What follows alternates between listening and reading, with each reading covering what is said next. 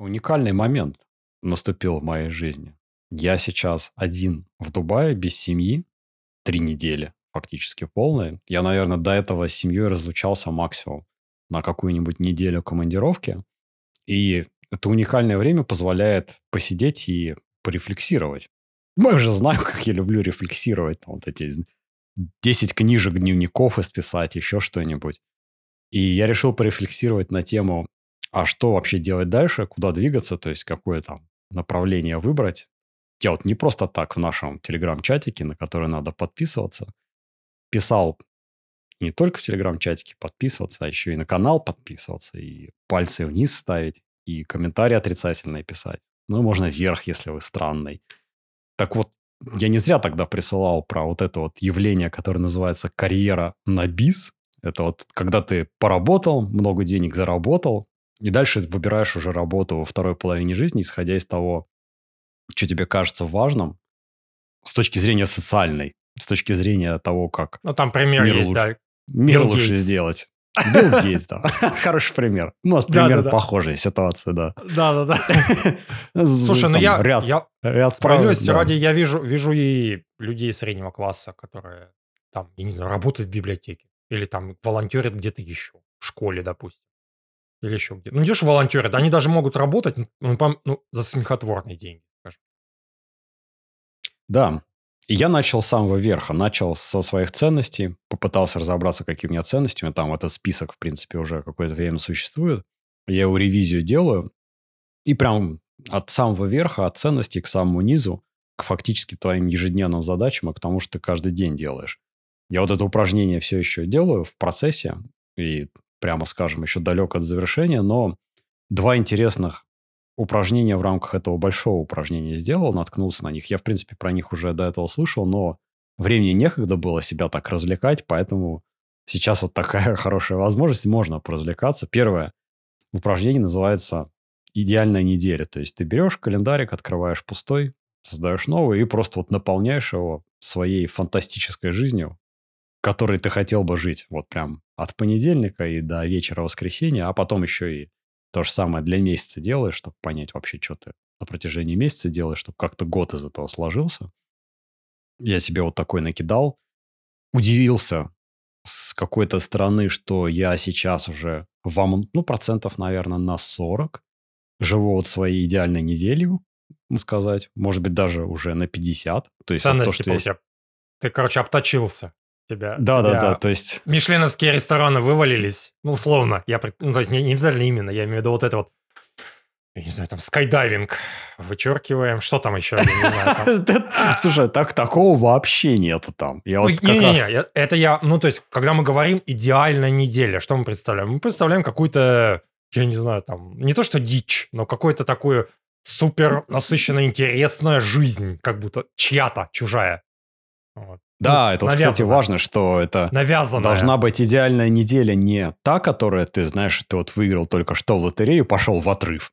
Нет, это Да-да-да. имеется в виду вот та, которая... Как выглядеть будет в твоей жизни? Это обычная самая неделя, и вот она не, конечно, пока не совсем близка к моей, но процентов 40, наверное, похожа. Может быть, даже чуть побольше.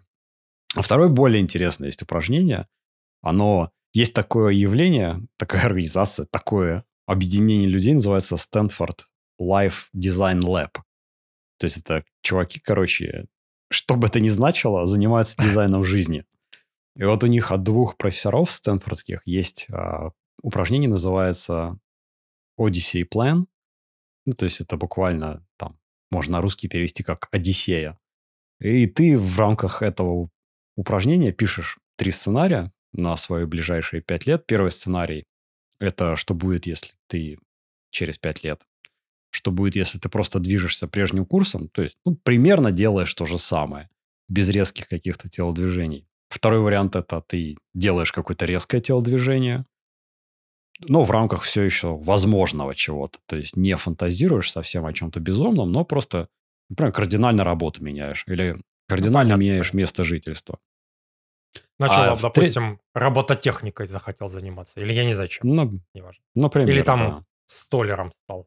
Это Овец. реально, в принципе. как вот Овец. Кларксон. Ну, фер- Да. фермерством, да, занялся. Есть такие, кстати. Я, у меня есть не то что примеры, но есть люди, которые ну, фантазировали об этом, что буду выращивать авокадо. Авокадо здесь у нас стоит там поштучно, продается там несколько долларов стоит. И, и чувак там, знаешь, расчеты вел, что как бы можно...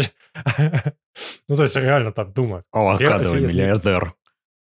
Ну, не-не, имеется в виду, ладно, тут же, опять же, это же сценарий реалистичный, поэтому, ну, у тебя будет там твои, я не знаю, там 100 тысяч в год, да, и тебе будет этого, в принципе, достаточно, но ты будешь заниматься тем, что тебе не, не тем, чем сейчас, а чем-то тебе более интересно.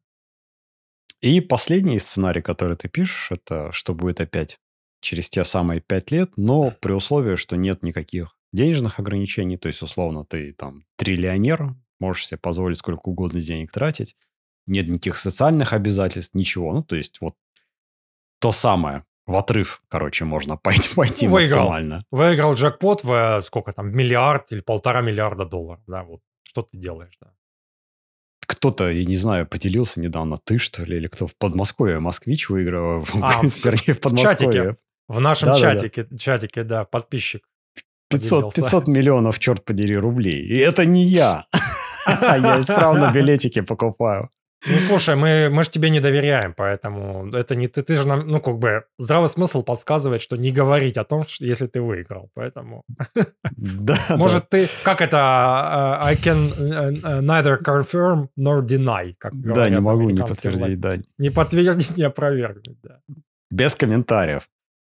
И потом берешь, смотришь на вот эти три сценария и комбинируешь чем тебе вот хорош вот этот вот сценарий, который Blue Sky, вот этот вот последний, то есть когда небо, предел, он тебе просто помогает чуть-чуть вдохновиться и какие-то такие, знаешь, инсайты получить, которых ты так бы не нафантазировал себе. И дальше пишешь это, превращаешь в чуть более расширенный сценарий на 10 лет. Я приложу ссылочку, там прям есть пояснительная серия видео от вот чуваков из Стэнфорда, как это упражнение правильно делать с шаблончиками и всем остальным. И я это сделал. И когда я расписал, как будет выглядеть моя жизнь через пять лет, если все останется как есть, мне стало грустно. Реально грустно. Очень, очень грустно. Представляю. Как у меня бы было, я точно знаю. Так же, как сейчас. В принципе. Только я стал старше, и дети стали старше. Все. Все остальное... Примерно. Да. Вот я вижу, отмотай пять лет назад вот от тебя сейчас и сравни с тем, что вот где ты сейчас. Ну, понятно, что более-менее то же самое. Да, и когда ты про это пишешь, по крайней мере, я когда это писал, я брал вот те самые, то самое колесо жизни, то есть там есть бизнес в нем, есть здоровье, финансы и все остальное, и вот ты, например, когда пишешь про здоровье, ты начинаешь теоретизировать. Может быть, там уже болезни какие-то первые начнут появляться, еще что-то. И тебе от этого еще грустнее становится. Там про родителей, например, пишешь, я, например, тоже и их упоминал, там они еще тоже становятся старше. То есть в случае с детьми, наверное, это хорошо. Вот в моем случае это, то есть уже какой-то шести или с половиной летний ребенок, с которым интересно время проводить, а вот с родителями уже не все так а, хорошо, с другой стороны. И так, вот ты вот, кстати, когда-нибудь вообще в принципе прикидывал, мы, по-моему, когда-то эту тему затрагивали, что было бы, если бы у тебя был бы просто, ну, анлим по деньгам. Очевидно, там, первый год, наверное, как калибровочный стоит выкинуть. Вот эти вот угар в путешествиях, я не знаю, в чем там, в кокаине, в Феррари. Ну, да, по, по выбору, да-да-да. Что, Максим? Знаешь, как есть пример, пример, пример этого есть э, Джонни Деппа, который у него, по-моему, процент от проката этих пиратов, там что-то сотни миллионов долларов, и он все сжег их. Вино, я не знаю, там что. Ну, по нему заметно. По нему заметно, что годы не прошли зря. Инвестировал, короче, да. Да, да. Да, инвестировал. Слушай, ну у нас есть выпуск, а, я не знаю, будешь ли упоминание. Ну, короче, можете найти выпуск, что сделать, если ты... А, как поступить с выигранными... Да, в лотерее, если выиграл миллиард долларов. Вот ну, то есть у меня скучно. У меня, у меня нету плана, у меня ничего такого нет. Ну, как бы у меня есть мечты не работать и просто путешествовать на уровне, на уровне чувака из среднего класса.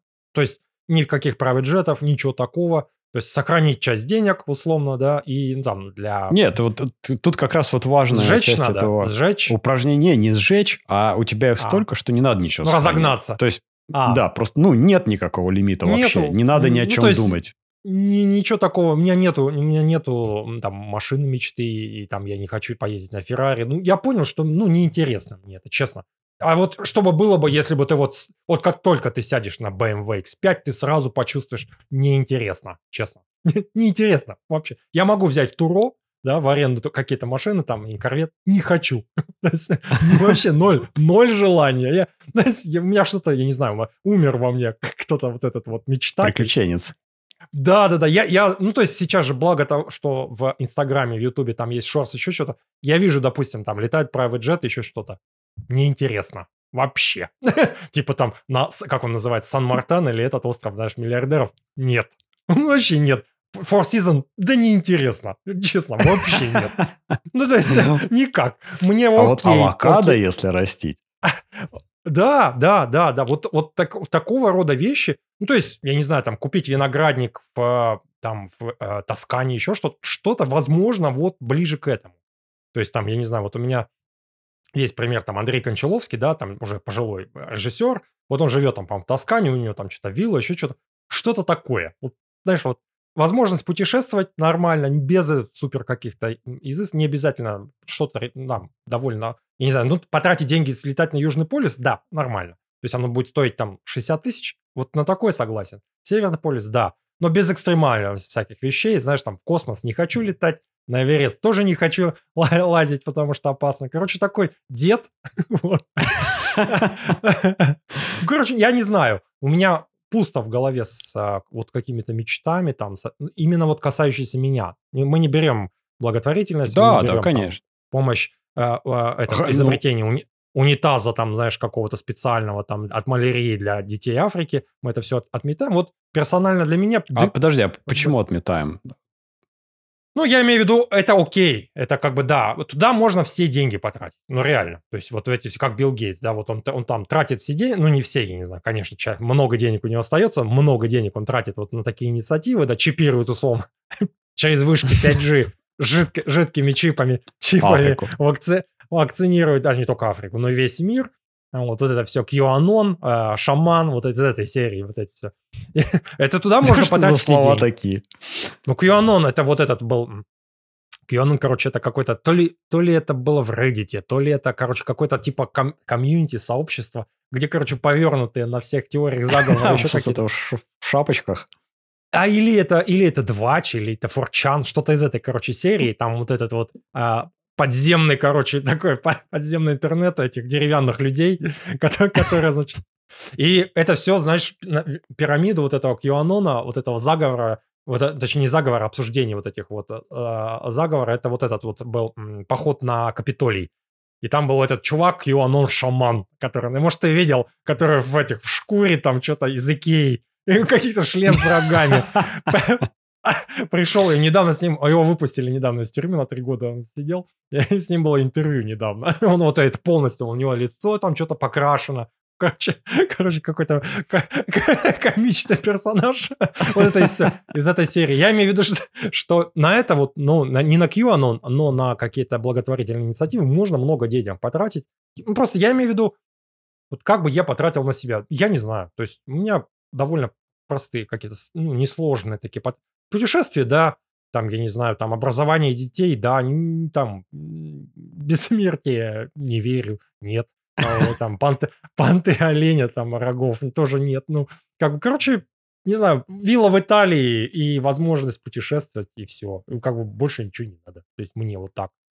Абсолютно. А я, знаешь, такого. еще заметил, обратил внимание, что вот этот вот вопрос, а что бы вы делали, если бы у вас было ним денег, он...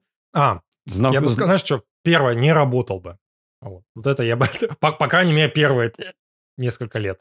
Так вот этот вопрос, он не то чтобы я его сейчас на излете жизни впервые услышал, а я уже ну, излет, достаточно... Излет. Мы планируем до 100 лет прожить, еще половины даже не прожить. Да. И давно его слышал, то есть это, знаешь, это где-то уже примерно, не знаю, мне, наверное, лет 25, может быть, было 23, когда я уже тогда это слышал. Другое дело, конечно, что я ничего с этим не предпринимал. Это был какой-то такой умственный концепт, который меня тогда не интересовал вообще ни в каком виде. Ну, это уже Но ближе недавно... к философии. Философии, когда ты, тебе уже ну, ценностное, у тебя не сформировалось ни черта. Я себя тоже помню. Блин, такой. Не, лучше в приставку порубиться. Или там про этот, про фантастику почитать. Ну, что-нибудь такое. И я понял, что, в принципе, до этого и в более сознательном возрасте я его неправильно себе задавал, потому что у меня как раз все скатывалось, наверное, больше к какой-то краткосрочной активности, то есть что бы я делал вот здесь сейчас, когда у меня появились деньги, и я никогда не думал с точки зрения того, что было бы за пределами там пяти лет вот такой mm-hmm. жизни, и что... И сейчас я скорее на это чуть-чуть по-другому смотрел, скорее с точки зрения того, что я в первую очередь исключил бы из жизни, а какие занятия, например, остались бы в жизни, даже несмотря на то, что вопрос денег уже закрыт. И вот теперь получилась вообще совсем другая картина. То есть, очевидно, там первое, что это тоже работа. Бывай. Давай, ну, давай, до свидания. Трата времени, ну, объективно. Вот а я, вот, например... я не верю. Не верю про это все, любовь к работе. Ну, то есть, может быть, потому что, ну, у меня этого нет. Но сидеть, сидеть, там, не знаю, там, индивидуал контрибьютором, да даже менеджером, знаешь, работать приносить деньги кому-то зачем-то и пытаться найти, нащупать вот этот, вот, знаешь, любовь к этому. так, такое упражнение. Но, с другой стороны, например, вот сейчас в моей жизни почти полностью пропала фотография, потому что некогда. И я вот, когда вот это упражнение делал, я понял, что я ее вернул бы. То есть я бы из нее, опять же, полностью исключил бы элемент коммерческий, коммерческий, который в ней присутствовал, и оставил бы ее просто как хобби. Слушай, То же ну... самое, например, подкаст несмотря на то, что у меня было бы много денег, бесконечное количество, вот это вот, похоже, та вещь, которая бы в жизни осталась. То есть я бы точно так же не переживал бы ни за какую коммерческую составляющую, ни за что. Просто нравится. Вот оно вот органически продолжало бы делаться в том или ином виде. И опять же, повторяю вот то, что ты сказал, я пока вот это делал, упражнение с, с идеальной неделей и с вот этим вот планом, ни разу вообще не подумал, купить яхту, последний ноутбук, а, Феррари. Ну, вот реально просто Гараж, ни разу. Да, да, да, ни да. разу ну, не всплыла там, такая. Я не знаю, что там. Да, там, и вилла не, знаю, не всплыла. И вот, вот реально вообще просто... Я себя потом поймал на мысли и такой, ха, прикольно. То есть вот не было ни, ни секунды, когда бы я подумал, наконец-то я смогу на своей яхте жить. Или что-то вот такое. Там отправиться на National Geographic судник а, Антарктики – да. И своя яхта – нет. Бизнес-джет – ну, только чтобы перелететь более удобно, чем вот в этом скотовозке вместе со всеми там на победе. Ну, конечно, да. Тогда ну, я бы полетел. Да, у тебя гибкость, да, вот добавляется гибкость в этом плане. Наверное, вот, ну, то есть, знаешь, типа, как, условно, а, обладать, да, вот этим вот там а, бизнес-джетом, private-джетом, там, чтобы что-то, я не знаю, что, как статус, еще что-то, наверное, нет. Ну, в плане удобства согласен, есть, есть в этом, да. да. По и... сути, тебя, короче, если была возможность, я не знаю, там, а, в любой момент выбрать рейс в любую точку, да, из любой точки, вот такой вариант вот был бы, да, идеальный. Конечно, лег там, одеялком накрылся и как бы проснулся в другой стране, и вообще отлично. Вот эти вот. Да, да, да, да. В Перу, Мачу-Пикчу.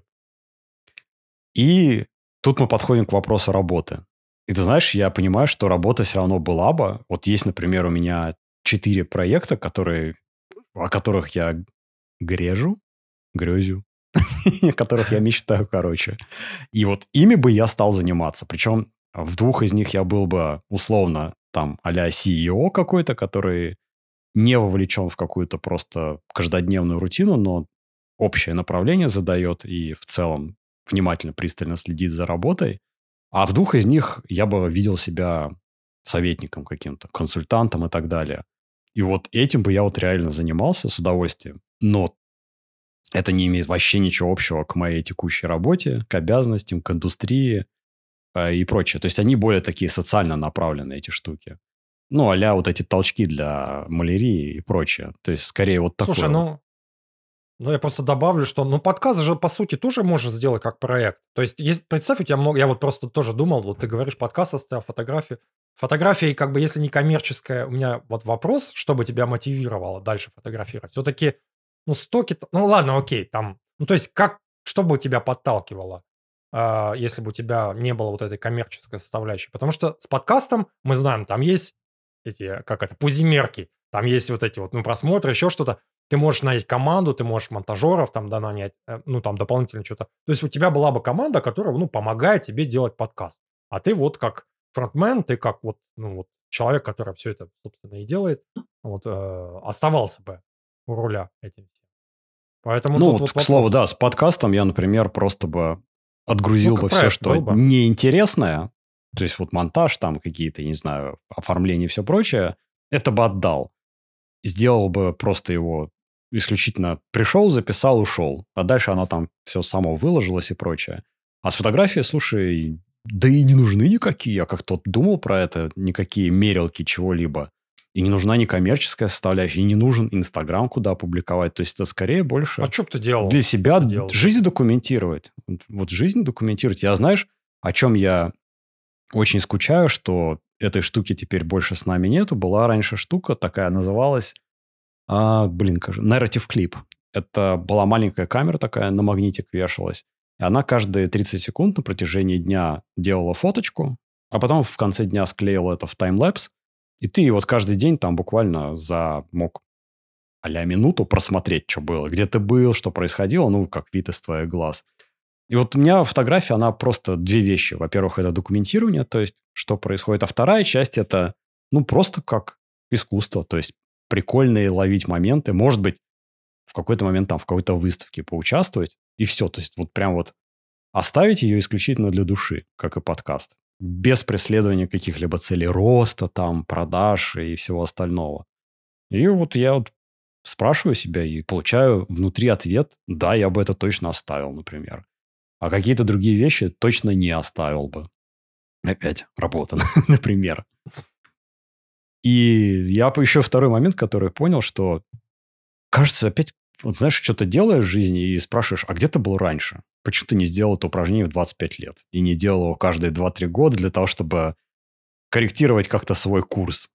И каждый раз оказывается, ты за что-то взялся, и как, как будто бы стоило бы раньше за это взяться. Это лет, в лучшем случае, на 5-10. Там, я не знаю, инвестиции, а еще что-нибудь, я не знаю. Да что угодно, по-моему. Там, конечно же, есть вот эта вот пос- пословица, что самое лучшее время что-то сделать было вчера, самое лучшее следующее время что-то сделать это сейчас. Ну вот у меня постоянно какое-то есть а, ощущение, что поздновато. А как, слушай, я то же самое, вот, ну, это знаешь, как э, про, что надо вот вкладывать там или вложить в Теслу. Ну, то есть мы как бы, зная, что Тесла выросла, мы говорим, что, типа, молодец, вот надо такое. Ну, то есть а на этот ответ всегда, ну, вложи в Теслу, которая, ну, вот, в будущую Теслу сейчас. Выбери акцию, которая станет Тесла через 5 лет. И тут уже как бы все. Вопросы типа, «А, я не знаю, какая акция вырастет так же, как Тесла. Тут то же самое. У тебя ты 25 лет со своими ценностями, со своими знаниями, да, вот ты, ты вообще другой. То есть как начать раньше? Да я не знаю. Вот ты разговариваешь с другими людьми, да, там по поводу инвестиций, по поводу а, какого-то, не знаю, колеса жизни, баланса, да, еще, ну, неважно, каких-то вот таких э, мета, назовем, ну не то, что мета, да, а каких-то вот таких вещей, которые тебе кажутся важными, а там как бы глухо. Ну, Ничего, как с путешествиями. Вот ты- я там, знаешь, людям рассказываю, говорю, Исландия самая лучшая страна. Я вот реально, я был в 2009 году, и я полон восторга до сих пор. И что, никто абсолютно, всем все равно. Абсо- То есть никакого никто не разделяет никак моего восторга. Меня никто не спрашивает. Еще- Не то чтобы я, знаешь, там переживал из-за этого, но ты хочешь поделиться, ты делишься, а как бы закрыто там, то есть вот дверка. То есть вот этого, то, то же самое, представь себя, вот ты к себе обратился, 20, 21-25-летнему, а он такой, хм, окей, старый пердун. Да-да-да, какой что-то Уйди. бла-бла. Ну, Приснится же такое. да, да, да, да, да, бла, бла, бла, бла. О, хорошо, хорошо. И пошел играть в PlayStation Portable. Все, дальше. Что ты, собственно, и делал. И смотреть Симпсонов. Ну, так, ну, то есть, как, как вот до- донести вот это вот все, да, вот до того, что типа там инвестиция, там, да, да, конечно, инвестиции, знаешь, там, вот там, Форекс, еще что-то, вот знаешь, вот эти были на слуху, и они до сих пор на слуху, но сейчас-то мы много почитали, много посмотрели, еще и хайп пришел, как вот с бегом. Когда я бегал, это был там середина 2000-х, там, нач- начало там 2010-х, да не, почти никто не бегал. Я, то есть вот ну, никого не было. Вот сейчас как бы вот пик и хайп, и уже легче, знаешь, как будто запрыгнуть, уже куча ресурсов, уже все обсудили, уже там в инстаграмах куча людей выложено, и тебе уже легче туда на этот поезд запрыгнуть. То же самое с инвестициями. Что тогда было? Ютуба не было. Книг, какие-то книги нужно было уметь разобрать. Вот это вот там шлак про Форекс и трейдерство, да, а вот это вот полезная книга типа Бенджамина Франклина, или как, не, не Бенджамин Франклин, а Грехом, Бенджамин Гре, Гре, Бен Грехом, ну тоже опять же, знаешь, Бенджамин Баттон, да-да-да. То есть ты как бы ты не знаешь, у тебя вот куча-куча всяких ресурсов, ты абсолютно тебя как это, э, не, не, как называется, знание, уровень знаний, когда неизвестное, да, неизвестное, не, неизвестное, что существуют такие вещи. Вот как вот этот преодолеть, вот, вот ты уже сейчас и уверен в точно таком же положении, что через 5-10 лет ты точно так же будешь говорить, почему я это 10 лет назад не узнал. Потому что, ну, как бы, оно, может быть, как-то стучится, но у тебя вот этот фильтр, он отсеивает. Не знаю, ну, то есть... Я бы кажется, развел нет, здесь, наверное, вот эти два примера. Тот, тот, который ты сейчас отписал с тем, что достучаться до более молодого себя, у которого другой, другой набор ценностей, и ситуацию с условной Теслой очередной. Наверное, все-таки ситуация с условно очередной Теслой это сложнее, ну, потому что это больше лотерея, больше рандомность.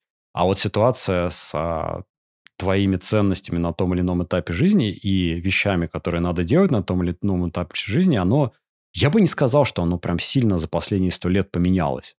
То есть здесь скорее Опять вопрос, же, как тебя я вот тебя возра... в том я тебе возражу сразу же, потому что у te, для тебя в 25 лет то же самое. У тебя, как с Теслой, набор из 10, там, 15 возможных вариантов да, развития, вот ценностей. Там колесо баланса жизни. Во-первых, к нему, да, к этому надо прийти, да, и там, там финансовое благополучие, еще что-то. Ты должен тоже узнать об этом.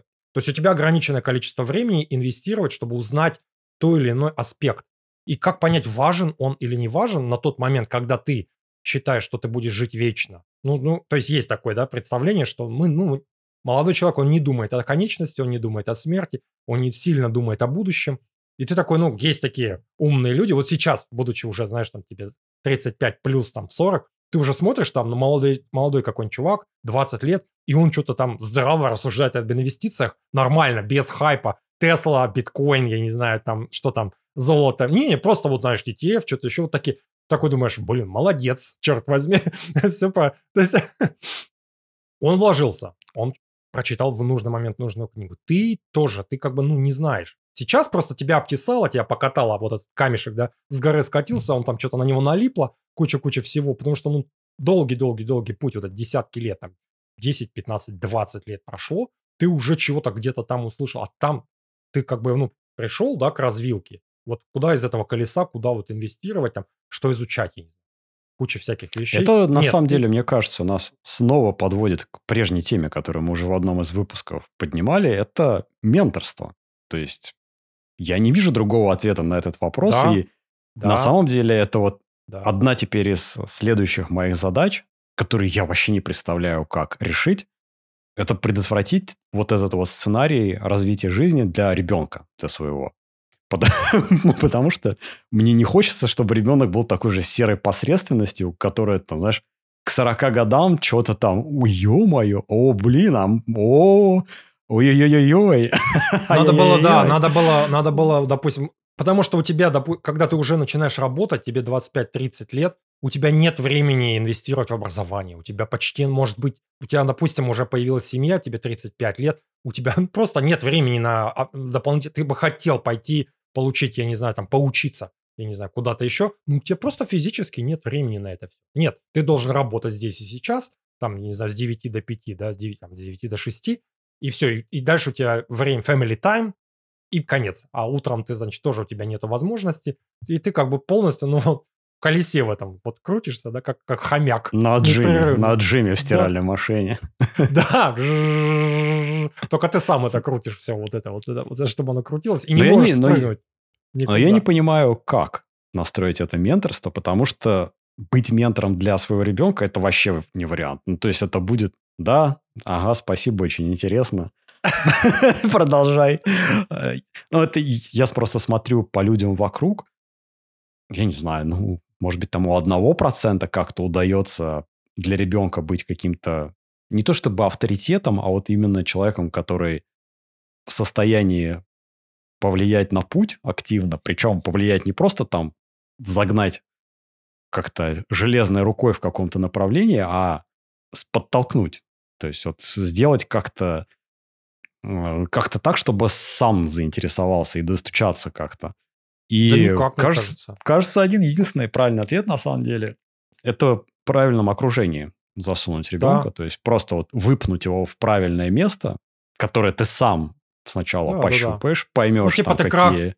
Ты, ты, да, да, ты вырезаешь правильно, вот вырезаешь, я не знаю, там какой-то школа специально, там ты хочешь, чтобы где-то у тебя было инвестиции, там финансы, еще что-то. Ну, школа может быть либо, да, школа, либо какое-то, я не знаю, место, где кружок, еще что-то, да, туда вот подпихнуть и там тыкать его вот именно целенаправленно вот в эти все, в эти все штуки. Пытаться, по крайней мере, пытаться это все делать. Я даже сейчас для себя... Вот это, кстати говоря, один из тех вот четырех проектов, которые я упомянул, чем бы я хотел заниматься. То есть мне хотелось бы каким-то образом вот построить какую-то систему, я не знаю, назови ее Википедией здорового человека с точки зрения того, что на каком этапе там человек должен узнать и так далее, чтобы, то есть представить ему все те развилки, какие есть, чтобы он осознанно мог выбрать что-то на том или ином этапе и не продолбать это по срокам. Например, не начать инвестировать в 50 лет, вместо того, чтобы начать инвестировать в 25. И я вот сейчас потихоньку, вот, знаешь, как-то начинаю коллекционировать в какую-то заметку какие-то вещи, которые точно надо донести до ребенка, не знаю как. Те условные вещи, которые ты должен успеть сделать в свои 20, потом в 30 с чем-то лет и так далее. То есть книги, какие-то там обрывочные мудрости и так далее, что посмотреть, что прочитать и так далее. И вот следующий вопрос это как это потом все имплементировать и пустить в действие. Тут, вот, кстати, упомянул сейчас чувака, вот этого, который в 20 там с чем-то рассуждает про фондовый рынок, и причем рассуждает адекватно. Вот меня реально удивляют. Я просто вокруг себя сталкиваюсь с людьми, которые младше меня. Во многом, во многих случаях младше меня там на 10 лет, например. Но ты их слушаешь, и они в каких-то вопросах более не то чтобы осведомлены, а более мудрые. То есть они более... Они тебя менторить, по сути, могут. Ну, то есть вот Да. такие люди, Да, хотя бы вот ты просто рядом с ними находясь и общаясь на какие-то определенные темы, да, ты можешь научиться у них. Ну, по крайней мере, ну, как-то ну, вот, перенять что-то такое. Вот тоже, мне вот это тоже вопрос все время, не во- не вопрос, а вот эта штука, да, не, не то, что удивляет, мне даже наоборот такое, ну, как бы, знаешь, я такой белой завистью завидую, такой, блин, ну, ну, молодец, вообще отлично. И мне кажется, что есть только один способ, как так получается. Это вот они оказываются просто в нужном окружении в нужное время. Потому что, ну, если ты плывешь просто сам по течению, ну, скорее всего, ты будешь, да, играть в приставку. И вот это вот все. То есть некое такое усреднишься, короче. А у- усредненное, оно вот примерно вот такое вот и есть.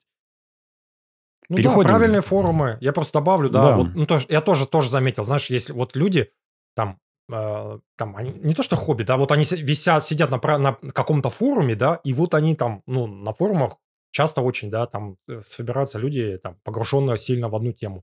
И ты тоже, соответственно, даже если ты просто читаешь, там, может, даже не активно, ты тоже, соответственно, ну, как бы не то, что заражаешься, но эти знания у тебя появляются. То есть я там, тут и там, знаешь, как бы есть вот этот вот правильное место человек попал. Там тоже менторшип, он не обязательно может быть один на один персональный. Не, нет, это вот я вижу его как просто ты оказался, да, посмотрел правильный фильм. Это уже такой, знаешь, а, знаешь, который тебя правильный, там, я не знаю, как это, «Удивительная жизнь» Уолтера Митти, или как он там называется, как пример, Мгм. да, вот. Такой, такой позитивный такой фильм, позитивный вайп от него идет, что вот я один раз надо. видел. Да, да, да. Ты, ты просто смотришь его, и какие-то вот такие ценности он транслирует, которые тебя немного, как бы тебя, не всех, наверное, да, но на меня он как-то влияет позитивно, что я его просто вспоминаю. Мо- Может быть, да, уже часть уже отсеялась. Но то же самое здесь. Ты просто рядом на работе у тебя там может быть человек, или там, я не знаю, там ты пересекаешься с ним там на детской площадке, еще что-то. Вот часть уже каких-то обрывочных каких-то высказываний, там еще чем mindset какой-то, вот он уже способен на тебя повлиять. То есть у тебя хотя бы, знаешь, закрада, вот семя а, з- туда попадает в почву уже.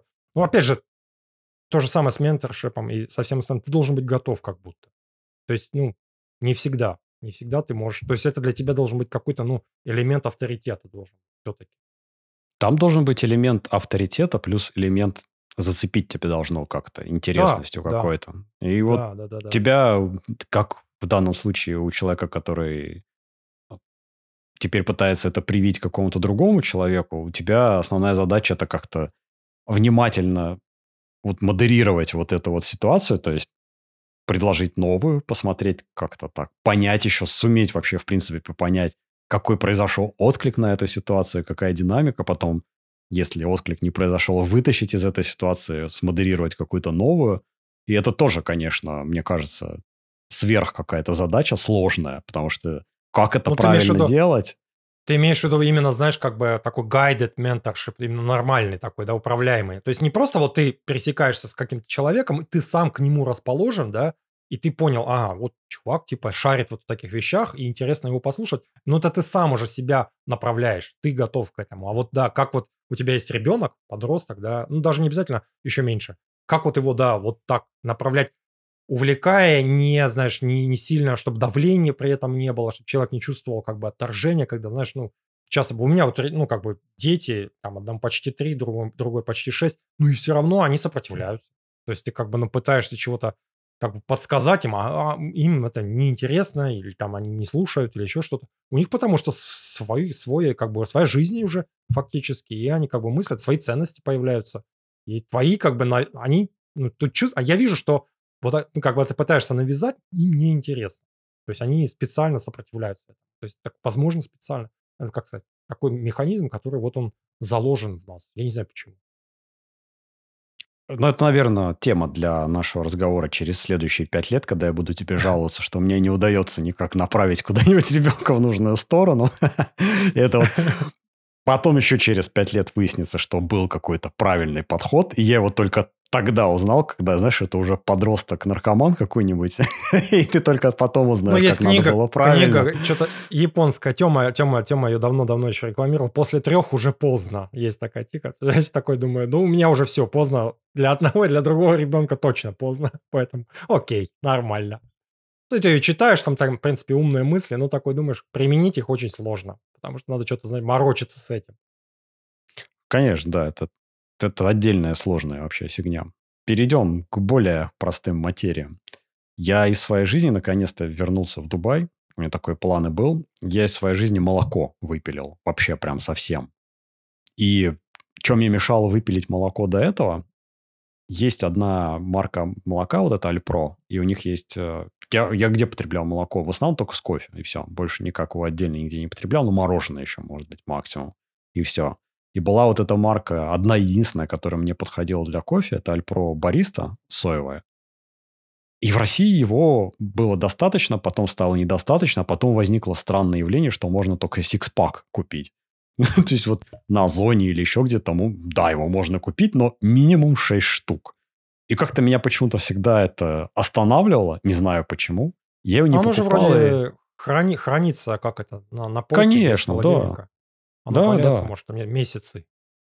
Да, но я не знаю, что меня останавливало. Я думал, что я вернусь в Дубай, буду его по пачке покупать, и все будет в порядке. Каково же было мое удивление, что в Дубае ровно то же самое. Любой, любой вид молока Альпро, там кэшью, макадамия, там, я не знаю, этот, соевое просто, не бариста. Любое можно купить по одной штуке. Эти продаются только сикспаком.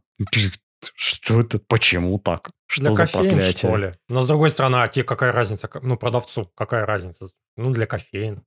Как бы, мне не надо. Короче, заказал себе сикспак. Потому что понял, что ну так можно долго ждать. И все, и, короче, от молока оказался, отказался. И так как сейчас я один живу, я еще и стал себе еду готовую заказывать. Не из кафе, из ресторанов. А я, когда только сюда приехал, Понятно, что первый мой ужин был это Макдак заказанный. Второй ужин это мой был сваренная себе гречка с купленными русскими грибами здесь в магазине, которые мне на первом этаже. Потом я понял, что так жить невозможно, себе ничего варить не готов, готовить себе не готов, и заказал еду. Начал все веганскую еду заказывать. Сначала вегетарианскую заказал, теперь вот заказал в другом месте веганскую. И понял, что, в принципе, готовка, конечно, это вот тот кошмар, от которого надо было в жизни давно избавиться. И если его, ее в жизни нет, тебе кажется, что жизнь вроде идет нормально, и как и должна, но если ее добавить, ты понимаешь, боже мой, как плохо. Можно ее срочно назад убрать. И недавно наткнулся еще на интересную вещь. Это, в принципе, не новость, что когда ты, если кушаешь без мяса еду, то витаминчики надо пить. И в частности, вот есть витамин В12. И оказывается, тут я недавно узнал, что есть новое слово, как правильно называть вот мой рацион, когда раз в неделю я, наверное, ем два, раз в неделю рыбу, раз в неделю курицу, раз в две недели красное мясо. Вот примерно так. Это называется флекситериан. То есть это... Я вот понял, да. Ну, есть, да. Э, э, есть же, да, пескатериан, что-то это, который рыбу едят, там, еще что-то, да. А это флекситериан, я так понимаю, да, это что-то у тебя... Да, это вот те люди, которые, как это, осознанно оставили мясо в своем рационе, чтобы, ну, потому что если ты очень долго не будешь есть мясо, а потом начнешь есть, тебе хреново станет от него. И, ну, плюс они, вот эти люди, они считают, что от мяса все-таки какой-то толк есть, раз исторический человек его жрет, поэтому совсем от него отказываться плохо. То есть плохая идея вот просто переходить на вырожденный какой-то паттерн питания, когда только одни корешки и вершки ешь. И вот ни, никогда не было секретом, что вот B12 надо пить, если у тебя строго вегетарианская диета или веганская, неважно, если мяса нету. Но я удивился, во-первых, что даже при диете, когда ты раз в неделю там ешь курицу, рыбу, и раз в две недели ешь мясо, все равно надо пить. И много пить витамина В12, потому что он до каком-то уровня в организме присутствует, а потом потихоньку-потихоньку из-за того, что ты снизил количество мяса, начинает падать. Но больше всего меня, конечно, удивило последствия отсутствия витамина В12 в нужном количестве. И забавно, что у него нету, у этого дефекта витамина В12 никакого специфического симптома. То есть там разнится симптомы просто начиная от физических и заканчивая психическими. То есть у людей галлю... от галлюцинаций появившихся и от каких-то измененных психических состояний, там, шизофрения, еще что-то. Но до... Это катастрофическая нехватка или это... Ну, это, ну, вот се... это вот, женщина, пример был, женщина 7 лет была строго веганом, и вот у нее начались психические проблемы.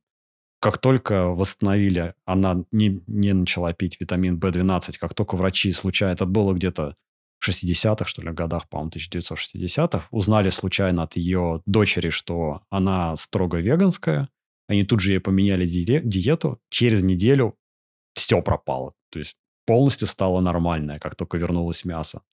Достаточно оказалось одной недели. А, и вплоть до того, что у чувака, например, кровоизлияние в задней части глаза, в обоих глазах началось. Как только, опять же, добавили адекватное количество витамина В12, все починилось. И вот там тремор, а, не, не ну знаю, подожди. проблемы с сердцем, вот вообще все просто. Может быть, это когда ты полностью исключаешь, а вот скажем, если ты получаешь, но недостаточно. Вот как понять вот этот момент, под, подловить, что ты вот, тебе нужно еще B12? А ответ там простой. Там либо вариант А, какие-то сложные многофакторные анализы, потому что нет простого, как с витамином D, типа много или мало. Там какие-то три или четыре, по-моему, показателя, которые надо, которые у каждого еще уникальные, которые надо смотреть только в динамике, и вообще сложно. И вариант Б, просто жрешь его и все. Потому что у тебя, как и с витаминами, Понятно. со многими, организм лишнее не усваивает, просто выводит а ты потребляешь какую-то определенную дозу, которой точно достаточно, и не думаешь ни о чем, и все. И вот я теперь буду витаминки себе покупать на всякий случай. Вот с этим своим странным э, диетическими предпочтениями, когда я поменьше мяса ем. Потому что как-то не хочется со здоровыми артериями и сердцами с, с ума сойти, например. Внезапно. Еще даже никогда и не узнаешь из-за чего. Вот когда только случайно, может быть, наткнешься на это как-то, а иначе ты и не проверишь, потому что рутинно вообще это никто не проверяет. Причем еще Дальше. начнешь деградировать, деградировать начнешь, но ты не поймешь, что причина в этом. Конечно, что, ну, тебя будет да. затмевать будет это все. Ты не поймешь, как не сможешь осознать себя в этой в динамике, что будешь, ну, как бы, окей, что-то со мной, возможно, не так, но точно это не связано там с этим, с тем, они устал или еще что-нибудь, заболел. Угу. РЗ. Про дом. Я вот заметил одно наблюдение. Я из-за того, что сейчас построил свой дом, ну, не сейчас, а давно уже построил свой дом, и в процессе прям наелся конкретно со строительством дома. У меня теперь... Я каждый раз, когда с кем-то из знакомых разговариваю, кто либо там участок купил, либо собирается дом построить, либо купил дом на каком-то уже этапе строительства или задумывается об этом, у меня прям сразу появляется какое-то нездоровое желание как раз этих людей менторить. То есть периодически там, знаешь, не так, что тебе, если будет нужна помощь, обращайся, я тебе расскажу. А, чувак, тебе нужна помощь. Да, Слушай, да, да, да, это как у тебя с Исландией, наверное, примерно. Да, да. Бегаешь, знаешь, к одному подбегаешь, чувак, ты не понимаешь, как круто это. Берешь такой, знаешь, пустота в глазах, бежишь к другому. Ты не понимаешь, как это важно. С домом то, то же самое. Люди себе, ну, как бы счастливо что-то делают, думают, что, ну, как бы все нормально. А потом видишь, ну, как бы задним умом происходит это все. Ну, ты как бы это через вот как ты рассказывал, да, у тебя пример был с э, душевыми, по-моему, да? То же самое. Это не сразу, оно же как бы выглядит, это все красиво, пока вот ты построил, ты даже первое время начинаешь пользоваться, а потом через год... Столкновение, через да, с реальностью. Да, да, да, да, да, да, да, да. Ты, ты, я, это я, знаешь, ты, меня уже там... Ты говоришь, ты не понимаешь, да, а тебе в ответ, да ты не понимаешь, все нормально, все продумано. Да, я все предусмотрел. И вот это прям нездоровое какое-то, ну, хотя, может быть, и здоровое желание. То есть нанести пользу кому-то другому. Ты же как бы с пользой хочешь не то, что не нанести вред, а предотвратить неизбежное. Ну, то, не то, что оно возможно, то есть высокие шансы, высокие риски, что будут проблемы, их вот это, вот это, вот это, подводные камни, да, их как бы, ну можно избежать. И я согласен, вот, вот эта проблема, что дверь закрыта. Я, если знаешь, я сейчас понял, Тебя не ждут я представ представляю себя вот эти вот чуваки на улицах Нью-Йорка, на Таймс-сквер, которые «Раскайтесь, антихрист грядет», вот эти, знаешь, да, голые да, да. с плакатами ходят. Да, да, да. Вот себе примерно так же, наверное, сейчас ощущаю. Пророк. Да-да-да, проповедник, я не знаю, кто там еще, да, пророк, да, по сути. Ну, который просто пытается до людей достучаться, но потому что там в голове очевидно, что происходит, но вокруг все слепы и глухи к тому, что ты, к тому, что ты пытаешься сказать. И... Да, эти знания стоят ноль для них. А, а ты, ты понимаешь, у тебя такая история, ну, то есть дорогостоящие были ошибки совершены, которые ты хочешь помочь, ну, искренне, прям горишь желанием это все делиться с этим всем. Ну, они, знаешь, такие ходят. Ты только успокойся. Все хорошо. Да-да-да. На тебе доллар. Как в этот, как он, в чай этот, как с кружкой монету кидает. Где-то там постоянно шутки. Спасибо. И с домом другая проблема есть, мы ее тоже уже обсуждали. Из-за того, что у меня нет желания во временное место жительства инвестировать, например, засадить газон, потому что ты не знаешь, где ты будешь жить. И вот я не могу вот в моменте сейчас расслабиться и, как ты сказал, признать вообще, что это вот просто, ну, потеря, это твой опекс какой-то, вот просто твоя жизнь, вот она стоит дополнительных вот этих X денег, ну, аренда, потраченных да. на газон, да. Это, это аренда за квартиру, а, а тут просто ты, как сказать, ну, обслуживаешь газон, да, вот ты платишь. За я вот в очередной раз про это думал, когда ты вот тогда меня наставлял про то, как надо правильно к этому подходить. И я вот, э, глядя какой-то момент времени на картинку с нашего подкаста, задался вопросом, а почему же у тебя в гараже, например, вот такой бардак? И вот там стены вот эти вот э, не покрашенные, например, так далее. Это mm-hmm. вот что это? Это нежелание инвестировать или это просто окей? То есть, а вот так если бы было, у тебя вот так, был... вот так было бы, вот я же отвечу, вот так точно было бы, если бы это была моя, мой, моя, моя квартира или моя, вот точно так же абсолютно. А вот я как раз это хотел спросить, или это вот просто, просто так?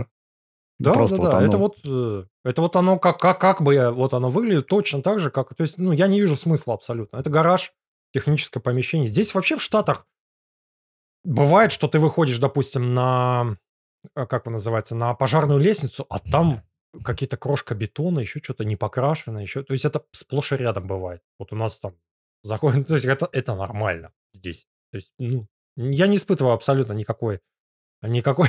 Я бы купил, наверное, лестницу единственное, что... Потому что лестница стоит довольно дорого. У меня здесь есть второй этаж. Он искусственный, но там ну, крыша, как она называется, такая острая крыша, и там есть такой, как... Э, это как называется сверху? Чердак.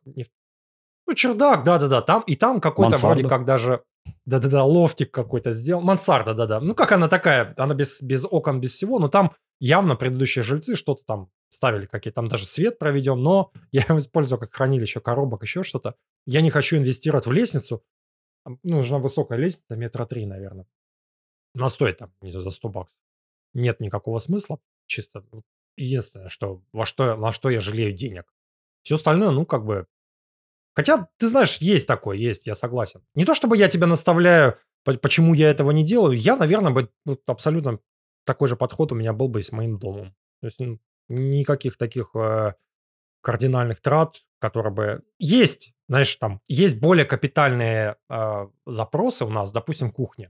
То есть кухню снести надо и сделать новую, но это десятки тысяч долларов. То есть слишком большая инвестиция, которую, ну, абсолютно мы не готовы нести и инвестировать, ну, в чужое жилье, ну, слишком дорого это стоит. То есть, а какие-то мелкие какие-то детали, ну, там, ну, не знаю, совсем мелкие. А я даже не могу вспомнить, что, что, что там с садом, ну, с патио связано что-то. Мы можем что-то сами купить, естественно, что-то что сделать. Ну, это чисто, знаешь, вот, я не знаю, рассаду посадить, еще что-то. Там, газон, ну, газона нету. То есть, если нужно, нужно было, ну, тоже. Ну, не знаю, я, я, как бы, да, я согласен. Это замечание правильное, да. Почему там я не улучшаю жизнь? Отчасти потому, что, ну, как бы у меня нету желания это Запро- делать. Запроса на это. Да, и, наверное, я бы не делал этого, если бы это был мой дом, скорее всего. Хотя там улучшить там патио, ну, наверное, я бы улучшил. Скорее всего. Это было бы, да. Я бы, наверное, вложил бы больше, если бы это было мое. Тут ты, наверное, прав. Этот как бы, ну, разно. Но, опять же, это, знаешь, требует количество в- вложенных как бы времени, да, и средств. Вот это тоже баланс для меня важен. То есть вот это вот ощущение, что временно это все, и, или там как бы, ну, ты на постоянку это делаешь, это фактор. Это все-таки тоже влияет. То есть, ну, то есть соотношу я, я это, сколько нужно мне потратить времени, чтобы привести это все в порядок. Там патио то же самое, там проредить, там еще нанять кого-то, еще что-то там. То есть, ну, я понимаю, что не стоит, да, вот этот вот, то есть, э, как сказать, чтобы это радовал меня патио, знаешь, там этими, там, подстричь как-то, а, облагородить эти насаждения, ну, пожалуй, наверное, нет. То есть это слишком затратно для временного жилья. Все, это есть, этот фактор есть, согласен. Ладно, Возразить с, гара- с гаражом разобрались. Давай к следующей теме. Ты вообще Reddit пользуешься? Я вот просто Редко. заметил, что Ну, мимо пользуюсь. меня феномен Reddit вообще проходит совсем мимо. Я туда как-то крайне редко попадаю из обычно из поиска Гугла. А вообще я в последнее время как-то много натыкаюсь, случайно вот как-то, знаешь, так волной пришло. Из многих мест натыкаюсь на один и тот же посыл, что если что-то хочешь найти, особенно отзывы на продукт какой-нибудь, еще что-нибудь, ты пишешь, идешь в Google, пишешь название какого-то продукта, еще что-то там, и Reddit всегда добавляешь. Да, это мой кейс. Это я так и делаю. Я даже советую жене говорю, поищи в Reddit. Раньше еще был совет в Quora поискать, но Quora, кажется, уже не жилец. То есть лет пять назад Quora была какой-то такой легкий. То есть Reddit, он более свободная площадка, а Quora там, ну Quora это вопрос-ответ, насколько я помню, формат, но там тоже Более были... модерируемая такая, да. Да-да-да, там тоже были одно время, лет пять назад было актуально, но сейчас Reddit, да, да, я так и делаю. Особенно нишевый какой-то вопрос, я не знаю, там, ну, не, не знаю, не могу сейчас из головы придумать, микрофоны или еще что-то, да, там, первое, что я в Reddit. И Google, конечно, не, вот если искать без, без а, второго слова Reddit, то да, это вываливается куча SEO-шного спама в основном. Ну, то есть абсолютно Да, не... После того, то как есть- еще куча рекламы сначала пролистаешь. Ее Да, как-то... да.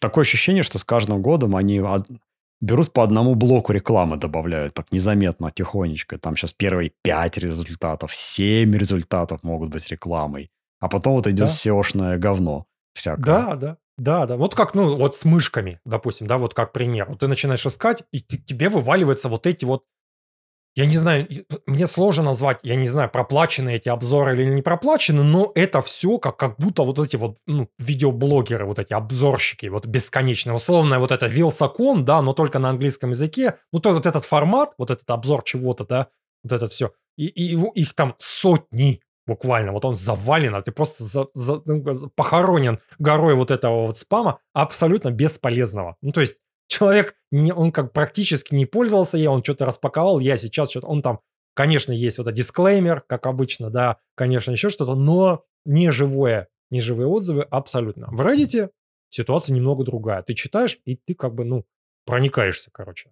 Вот я пользуюсь, вот как ты описал, действительно. Надо как-то, видимо, начи- начинать, потому что мимо меня Reddit вообще пролетел, и пфф, просто как-то ну, не находилось ему места в моей жизни. Никогда. Это форумы. Форумы, да, я так понимаю, вот это те классические старые форумы, вот сейчас в виде Reddit существуют. Ну и как будто время Reddit, я не знаю, проходит или не проходит, но я там, знаешь, начинаю искать, а там отзывы шестилетней давности, семилетней давности, еще что-то часто попадается. И ты понимаешь, что, ну, как будто как бы, ну, люди уходят оттуда. Знаешь, как есть вот такой, как хайп Фейсбука, да, да, там, знаешь, условно, поколение наше, да, как это пользуется, а молодые якобы не пользуются. То же самое с Reddit. То есть это вот там кто-то им пользовался пять лет назад, был какой-то, видимо, пик. Сейчас как будто тоже опять, у меня почему-то такое ощущение, что тоже проходит. Вот где-то хвост остается. Но, по-моему, господи, Умпутун, он часто очень в своем, а, в, ну, плюс в радио Т и в своем он упоминает, что что-то Reddit, Reddit, читаю Reddit, почитал в Reddit, что-то там, я не знаю, там сообщество каких-нибудь любителей оружия, я не знаю, любителей языка Go, еще что-то на Reddit это все. То есть вот у него, его кейс, это вот, ну, комьюнити, вот форумы, да, вот те самые форумы из двухтысячных, uh-huh. вот как будто, да, там еще теплится, как будто, не знаю, теплилась или теплится еще жизнь, что-то люди какие-то вот эти обсуждают это все, но я не про это. Я чисто, знаешь, вот как а, отзывы, да, или там, знаешь, почитать более углубленное какое-то обсуждение по какой-то теме. Да, вот единственное место это Reddit остался. Все, как будто. И он проходит, и как будто прошел. У меня такое персональное впечатление от этого всего. То есть мы опоздали да, на этот поезд, на этот поезд. Как будто. Давай, давай про работу поговорим. А если быть точным про удаленку? Ты что-то хотел обсудить. Да, я хотел не то что пожаловаться, да, мы регулярно обсуждаем этот э, вообще тему. Регулярно жалуемся. Жалуемся, да. Это что это такое удаленка? Ну, что предыстория. Ковид, да, 2020 год. Все вышли сразу автоматически. До этого как ситуация была с удаленкой? Нет, удаленка плохо, удаленка неэффективна, люди не работают, вот это все. Ну, мы все знаем. Очень-очень было лимитировано количество компаний, да, которые предоставляют удаленку, это платили очень плохо, очень мало, да, был большой скепсис, это все считалось неэффективным. Наступил 2020 год, ковид, все, оказалось, все не так плохо. Люди по, вот у нас внутренние метрики в LinkedIn больше работают, э, люди жалуются на выгорание, потому что они еще больше времени тратят на работу, у них митинги, знаешь, эти виртуальные, без перерыва, back-to-back один за одним, люди уставали, Оказалось, что да, в результате, потому что много работали, метрики улучшились, еще что-то. Наступил вот сейчас 23 год, ну, в прошлом, наверное, году, да, это все наступило. А новый, новая появилась идея, что там офис это не так плохо, что удаленка, да, ну там, э, а, ну как предыстория, что, по-моему, там Закерберг, да, начал говорить, что мы через 10 лет полностью перейдем на удаленку. Многие компании начали объявлять, что все, только удаленка. Не все, но многие. Там, э, мы будем только на удаленке, потому что пул этих работников, он огромен. Это не только там Сан-Франциско, допустим, Кремниевая долина, а еще там или Нью-Йорк, а весь США, весь мир открыт, доступен, становится, да, и все таланты могут, пожалуйста, найти. Прошло немножко времени, появился термин, да, гибридная работа, то есть часть из офиса, потому что как оказалось, что мы ценим офис, начали, да, вот эти ценности, то есть коллаборация. Ля, Ля Мардзока, например, да, опять да, же. Да, да, да, да, да, да, а, э, Этот, как он называется? Бесплатная а, еда. Около бойлера, да-да-да-да. Вот это все тимбилдинг, вот это все а, обсуждения неформальные какие-то еще, это, оказывается, тоже влияет внезапно. Это как в отличие от метрик, которые там связаны, да, с количеством кода, там, я не знаю, еще с митингом, это невозможно измерить, это почему-то вбрасывается без каких-то обоснований, но вбрасывалась, да, вот эта ценность э, коллаборации, еще что, ну, не знаю, возможно, это по ревью каким-то, да, есть люди, которые это ценят. Я ну, много раз слышал. Не все говорят, что стопроцентно удаленка хорошо, кому-то действительно иногда в офис ходить полезно, там тот же самый менторшип, да, менторинг, еще что-то. И что мы видим сейчас, 23 год?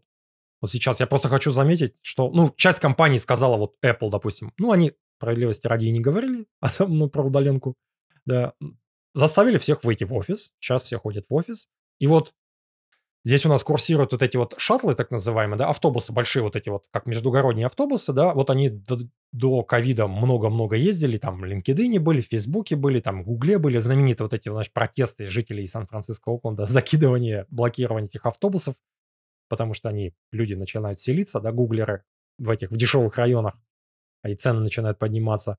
И автобусов в 2020 году не было, в 2021 году не было, там в 2022. Сейчас я начал вижу столько же автобусов, сколько их было в 2019 году. О чем это нам говорит? То, похоже, это все игры с... Отпустила. Даже, да, игры даже с гибридной работой, похоже, заканчиваются. И я ожидаю, что в результате все, ну, как бы, это все гибридная работа будет, знаешь, типа, ну, сейчас это там два дня в неделю, три дня в неделю. Я думаю, это будет все сокращаться.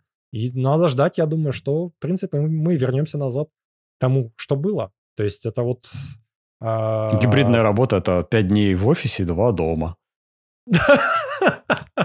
Да, да, да, да, да, да.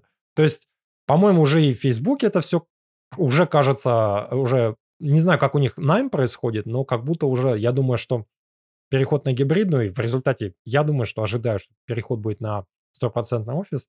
Не знаю, с чем это связано, с какими метриками, еще с чем-то. Меня, вот, знаешь, что больше всего ага. удивляет, это какой-то единый порыв движения всех как в одну сторону, так потом и в другую. Но если в одну сторону я еще могу понять, откуда порыв берется, как бы очевидные факторы типа ковида, всем одинаково страшно, это понятно. Но вот почему вот это вот движение назад, оно такое синхронное, тоже вот очень удивительно. А я думаю, я думаю, ты знаешь, как бы я, мне кажется, что движение в сторону ремонта, сторону удаленки, оно было вот для многих, как мне кажется, для 90% оно вынуждено было. То есть они, конечно, по какой-то причине некоторые декларировали, я не знаю, как Facebook. Возможно, это связано с какой-то, знаешь, с со, со, с, как бы со спецификой Цукерберга, да, вот типа он увидел, да, как Маск, но на минималках условно, да, то есть о, это вот, знаешь, как бы роль личности, а, что, а, удаленка, все, давайте нанимать удаленку, побежали удаленку, но как бы начали давить инвесторы, начали давить, я не знаю, еще кто-то, что контролировать плохо, еще что-то, и он как бы начинает откатываться назад. Потому что Microsoft на Dell с самого начала говорил, что мы верим в, в офисы, условно, да, в персональную какую-то. Никто не говорил про удаленку. Это было с таким скрипом, знаешь, как это все вы... явно было заметно, что вынужденно разрешалось. Google про это тоже не говорил, про удаленку. Все это, знаешь, вынуждено было, вынужденные меры были какие-то. Они шли, и сейчас просто, знаешь, как бы они чуть-чуть отпускали только потому, что, ну, приходилось это делать. И сейчас они просто назад это все. То есть не было никакого движения. Это все, знаешь, у нас были в, а, в заголовках новостей были несколько компаний таких, ну, Twitter, я не знаю, который уже теперь XCOM, да, и, скорее всего, при маске абсолютно, я уверен, что будет возврат к офису, потому что мы знаем, какой он говнюк в этом плане, и не будет там удаленки никакой, уже, наверное, и нет.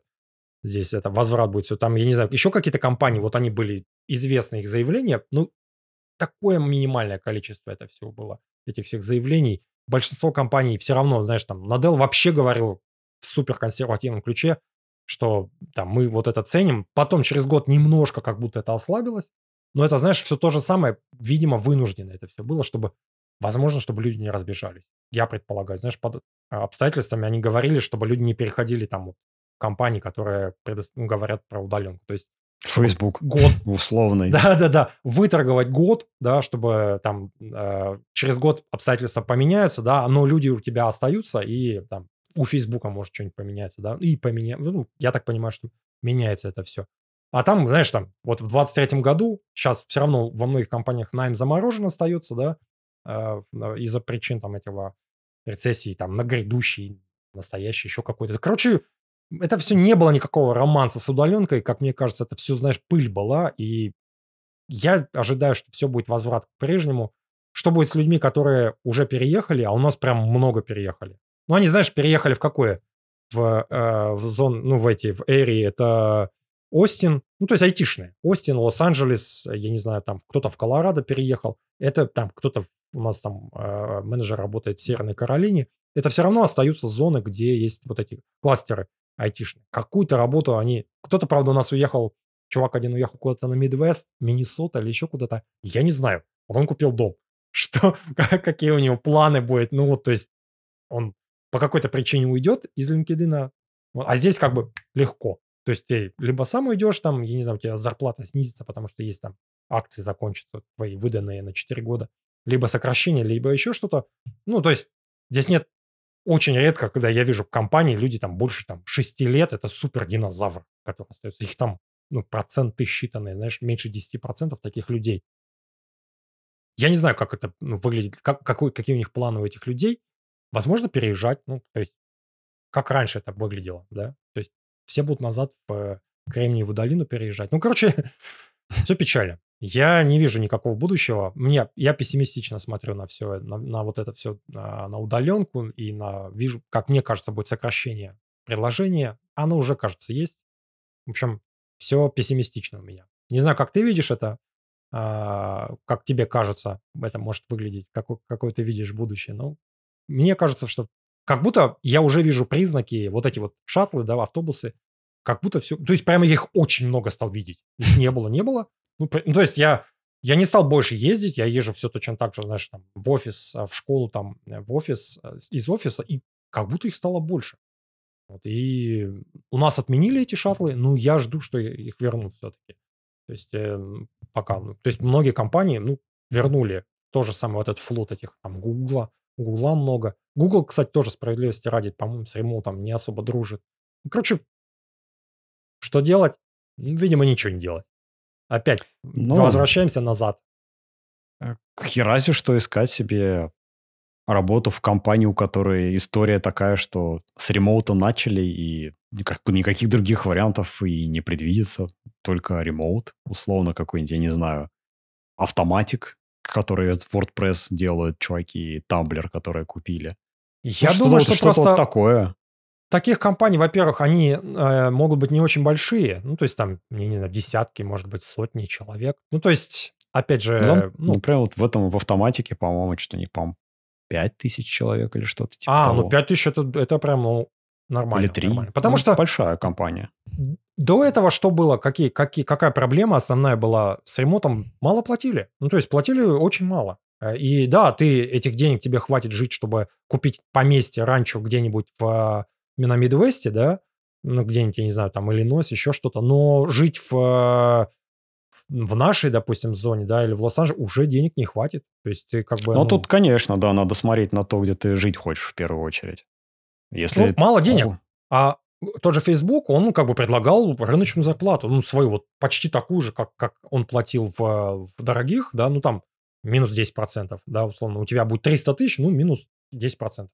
Это другой разговор, когда тебе предлагают 100 тысяч. То есть в три раза меньше, чисто вот уже зная, что ты на удаленке. Вот там я собеседовался в Wiki Media Foundation, ну, которая в э, Википедии занимается, да, и ну, прям там у них полный ремоут, вообще никакого офиса, у них там команда распределена прям по всему миру, в Европе много чуваков, и у них там постоянно, знаешь, там тим-ивенты, но денег мало. Ну, реально, объективно очень мало. Ну, как бы, и ты можешь, да, жить в э, дешевой как бы зоне, но как бы у тебя и на карман меньше остается в результате. Ну, тут вопрос к началу выпуска, вопрос твоих ценностей. То есть, что тебе важнее на данном этапе жизненном? Деньги, ну, либо уже здесь и сейчас на вот эту ферму с авокадо на 100 тысяч жить, но в Тоскане или на Сицилии где-то, я не знаю где. Где хочешь. Согласен. Согласен, согласен, да, да, да, да. Не, не, это, ну, вообще, это да. Это... Вы, для меня выглядит так, что, наверное, полного возврата в офис не будет. Что-то я достаточно оптимистичен в отношении того, что, во-первых, будет основной моделью все-таки гибридная, то есть два дня, наверное, в офисе, в редких случаях, в редких компаниях три буду заставлять. Если это какая-то не специальная у тебя не специальный род деятельности, я не знаю, ты лаборант какой-то в лаборатории, либо у Apple хардваре занимаешься, там понятная причина.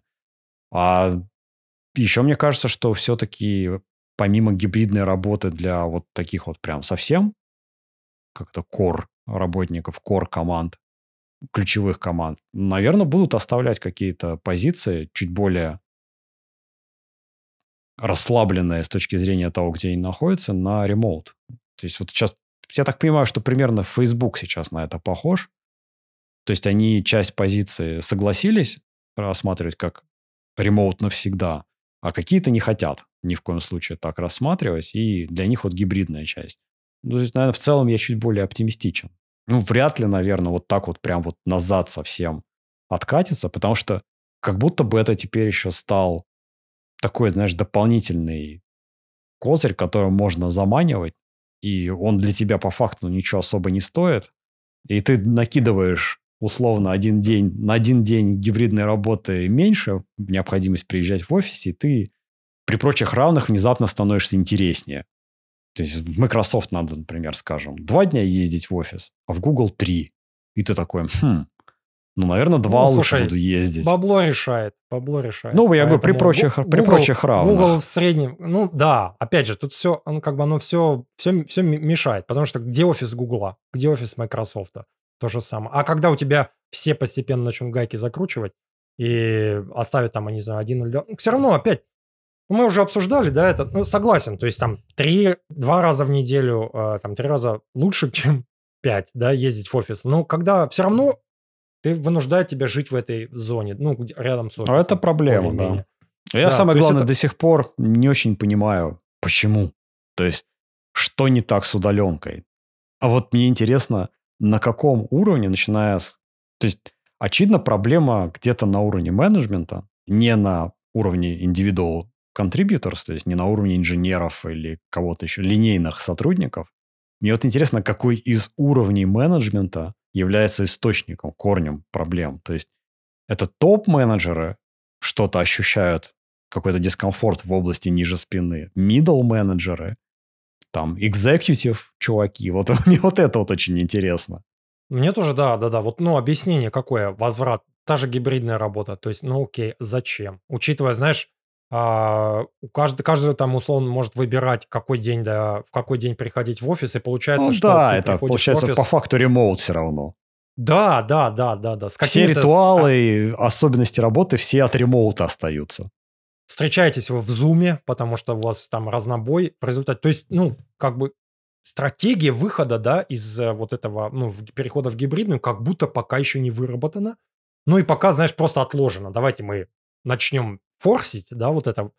Вот я вижу это как будто предпосылку к возврату в офис, как мне кажется. То есть нет, ну, бенефитов от, от, от гибридного ну, я не понимаю. То есть мне никто не... Я не вижу внятных объяснений, зачем, э, чем разница ремоута от гибридного. Такая кардинальная, которая бы... Что дает гибридная гибридная работа. Но в таком виде, она... да, сомнительно, потому что ты арендуешь те же площади, но наполненность там, дай бог, 50% за то, что все в разнобой уходят. То есть денег ты платишь как работодатель, как за полноценную офисную работу, а на выходе получаешь, ну, реально ремоут. С, да, то есть, да.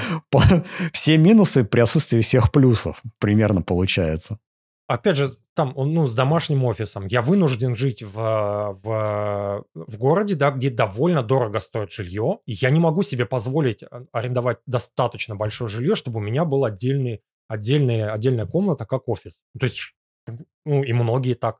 У них получается довольно стесненно. И, ну, короче, я не могу далеко жить, потому что мне же все равно придется в офис ездить, да. Ну, справедливости ради, у нас сейчас, в данной ситуации, можно ремонт, это никакой проблемы нет. Но как бы я остаюсь, потому что я планирую менять работу там в ближайший год точно, совершенно полгода. И, ну, то есть, где я буду работать, я не хочу себя лишать, да, возможности там работать в Apple, чтобы там ездить в офис. А, потому что, ну, как бы, ты ограничиваешь себя вот этим ремоутом, сильно урезаешь себе количество предложений, а как бы поиск работы это ну, довольно затратная вещь. Ты, никакой гарантии, что ты попадешь в эти 10 компаний, которые предоставляют ремонт, абсолютно нет. И тебе с высокой вероятностью придется ехать туда, где тебе будет работа. Ну, то есть так устроена вот жизнь здесь устроена. То есть тебе повезет, если ты найдешь работу на удаленке. Это вот, ну, такое везение. И, Раз может, мы... Как... Угу. Ну, давай. Раз мы про ремонт поговорили, у меня вопрос по поводу культуры внутренней. Как она у вас вообще выглядит?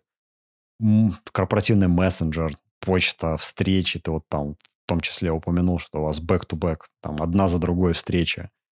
У вас вообще, в принципе, если разбить мессенджер, почту и встречи так вот прям верхнеуровнево, что для чего используется? И чего больше, по факту, где больше общения происходит, в каком из этих трех медиумов? Slack, Slack, Slack. И Slack, короче, это, ну, ну то есть а, встречи, вот в моем случае, да, я синьор-инженер, у меня мало, мало встреч. У меня, ну, не знаю, там, одна в день в среднем, вот. Или, может быть, день без встреч, да, и такой запросто может быть. Есть там люди более высокого уровня, там, став, синьор, став, менеджер, у них, у них больше гораздо встреч, может быть.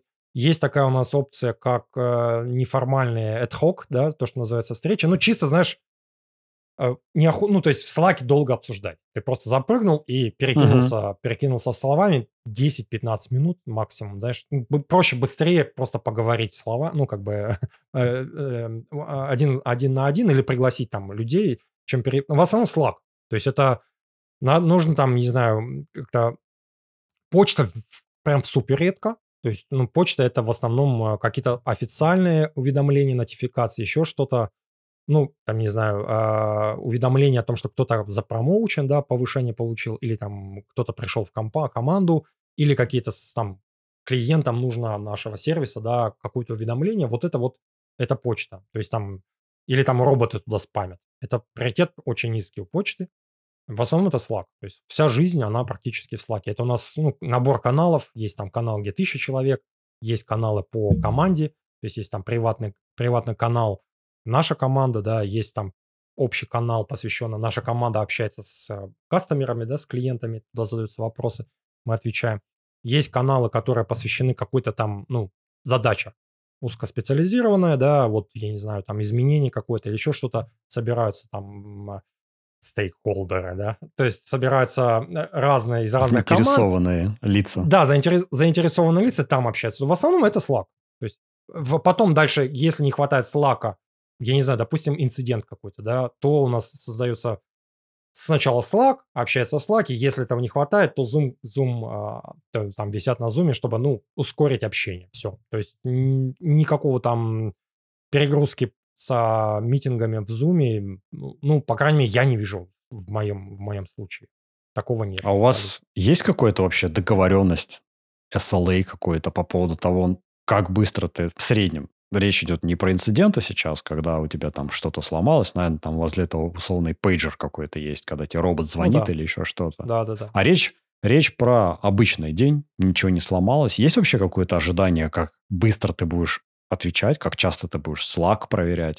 То есть, может быть, какое-то негласное или, может быть, вполне себе гласное, зафиксированное?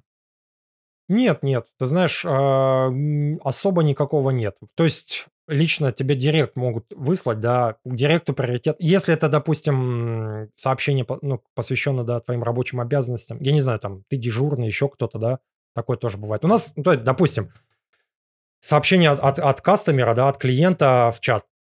Приоритет дежурный висит, да, у нас есть там primary есть, да, э, я не знаю, как это, главный, да, и там вспомогательный. Вот у нас там на вопросы э, какие-то заданы в чат, обычно там secondary отвечает. Вот у него не, SLA как такового строгого нет, но как бы люди ожидают, что там в течение там, не, я не знаю, не, у нас неформальный чисто, знаешь, там, ну там в течение часа, допустим, хорошо бы ответить, вот так это звучит. Нету какого-то стопроцентного SLA быстро отвечать.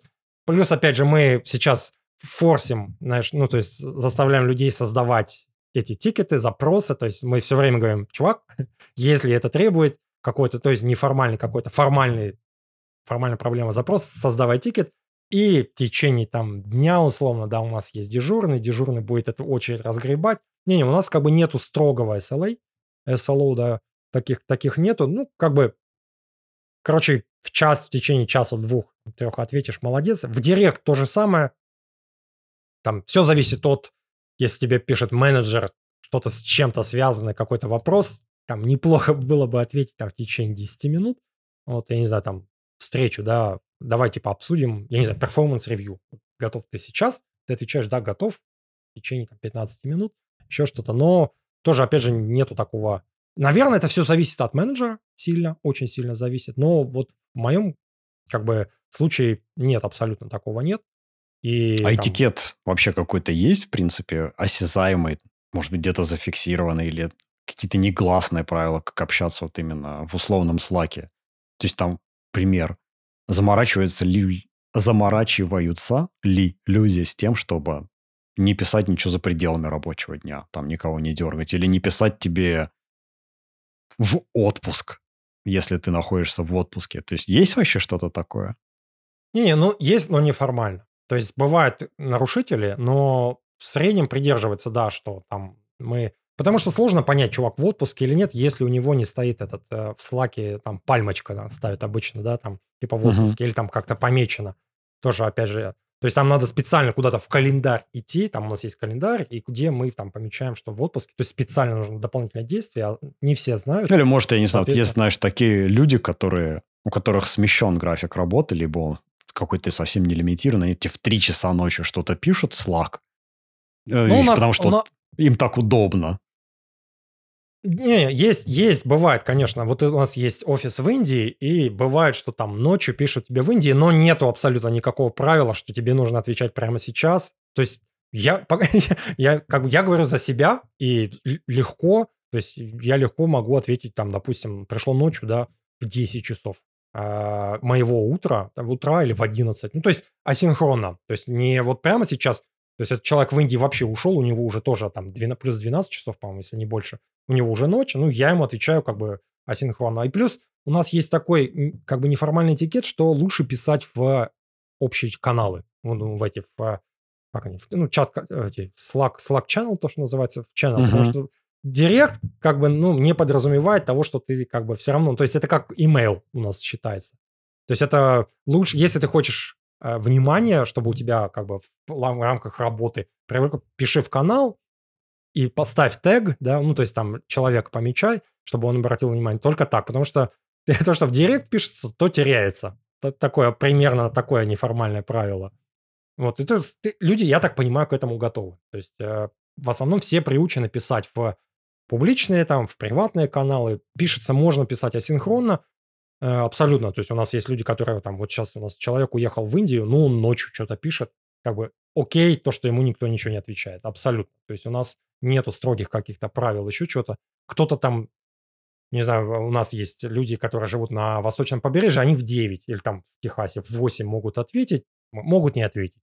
Абсолютно. Просто, ну, тред начинается, и все. То есть это вот как ближе, наверное, к форуму. Знаешь, вот такой у нас больше mm-hmm. похоже стиль общения, чем какой-то, я... ну, требующий немедленной реакции. Я почему про это спросил? Потому что, в принципе, наверное, ну, у меня много болей вот в этой работе, которая дана, и что в офисе была, что ремоут, что гибридно, они примерно одинаковые. У меня, например, есть проблема, что, во-первых, у меня есть обсессивно-компульсивное компульсивное расстройство, что если там миллион непрочитанных сообщений, меня это раздражает. То есть да.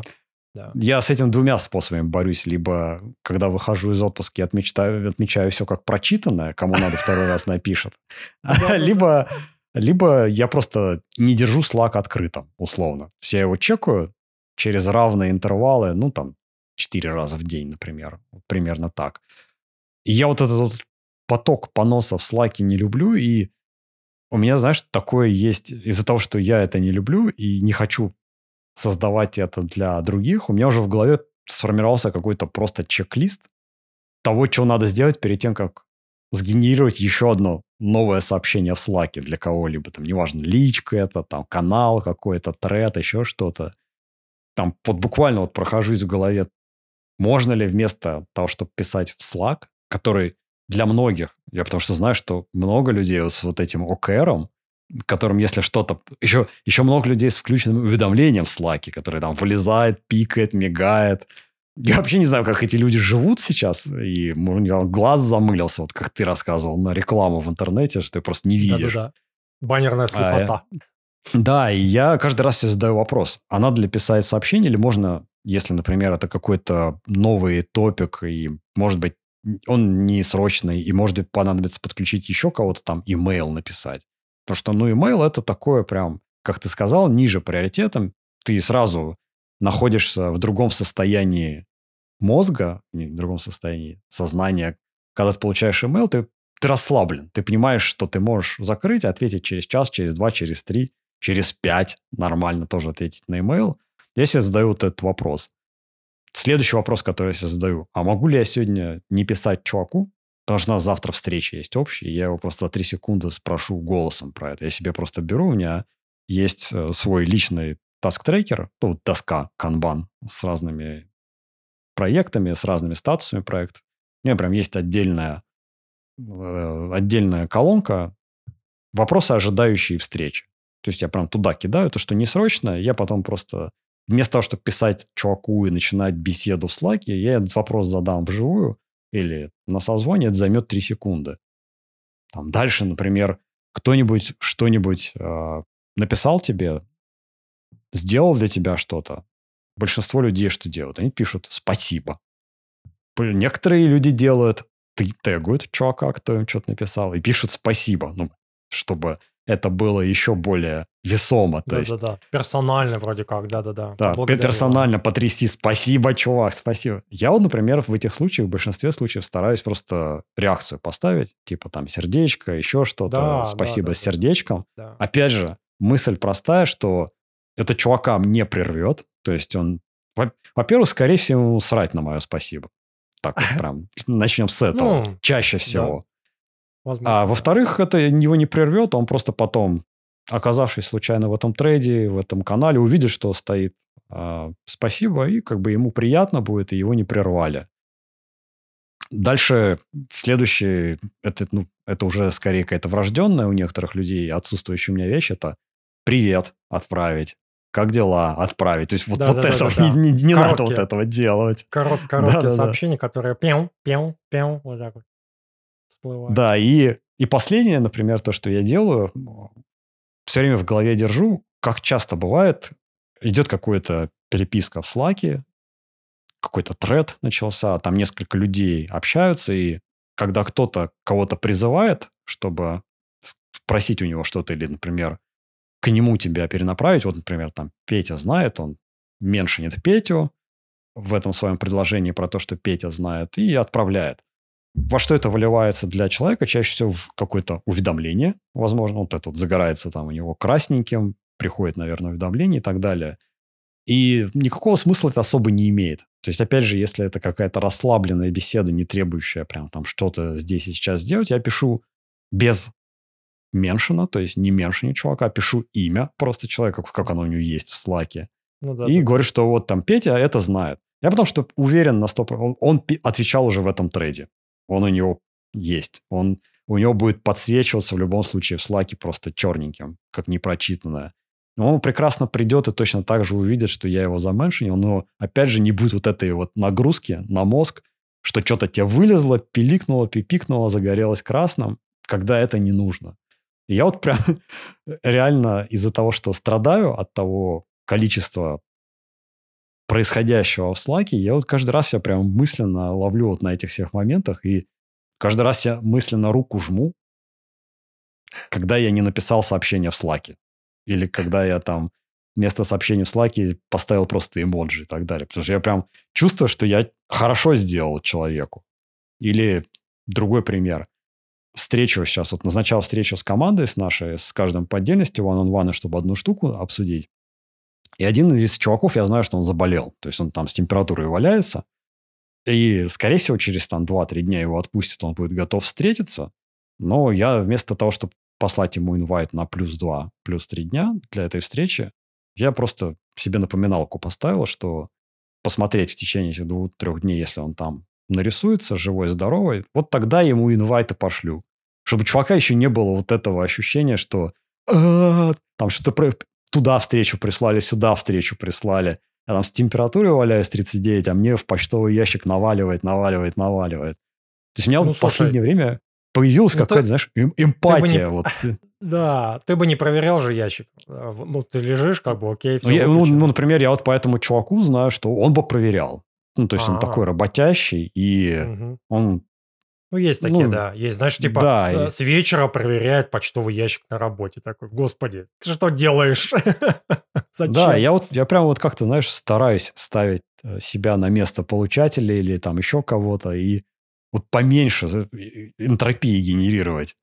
И он меня вот расстраивает. Я, я не знаю, можно ли вообще как-то трансплантировать вот это вот а, состояние сознания в кого-то другого и обучить этому. То есть я периодически в личных разговорах или еще что-то чувакам подсвечиваю такие моменты, что типа, или вот писателям вот этих «Привет, как дела?» Я пишу там, что в следующий раз ни в чем себе не отказывай, пиши сразу, в чем вопрос.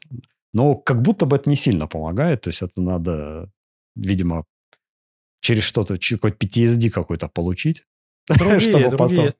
другие не напоминают об этом. То есть должно просто все окружение, должно на него давить социально. То есть это иначе, иначе это не работает. Ну, то есть, я не знаю, как бы... А этого окружения Как- нет, мне кажется, оно не может Да. сформироваться. То есть я не знаю, что Ну, должно, чтобы оно сформировалось.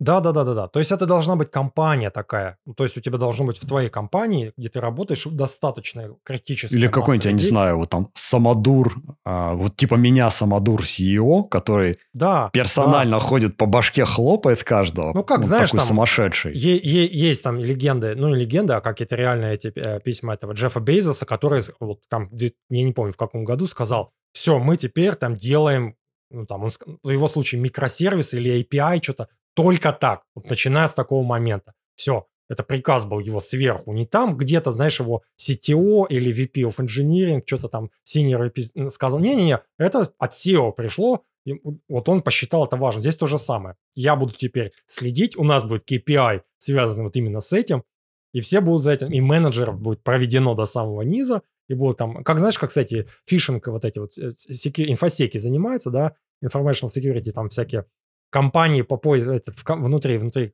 э, внутри Просвещение, корпорации, да.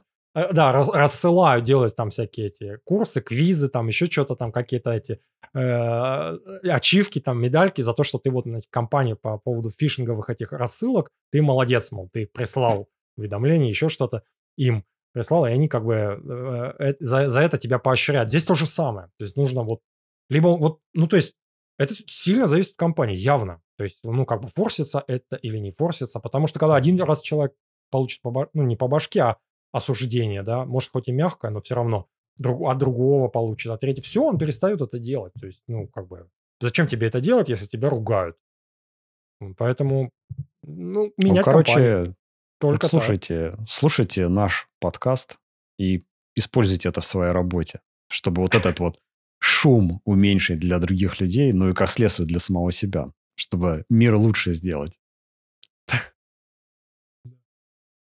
Лучше не скажешь.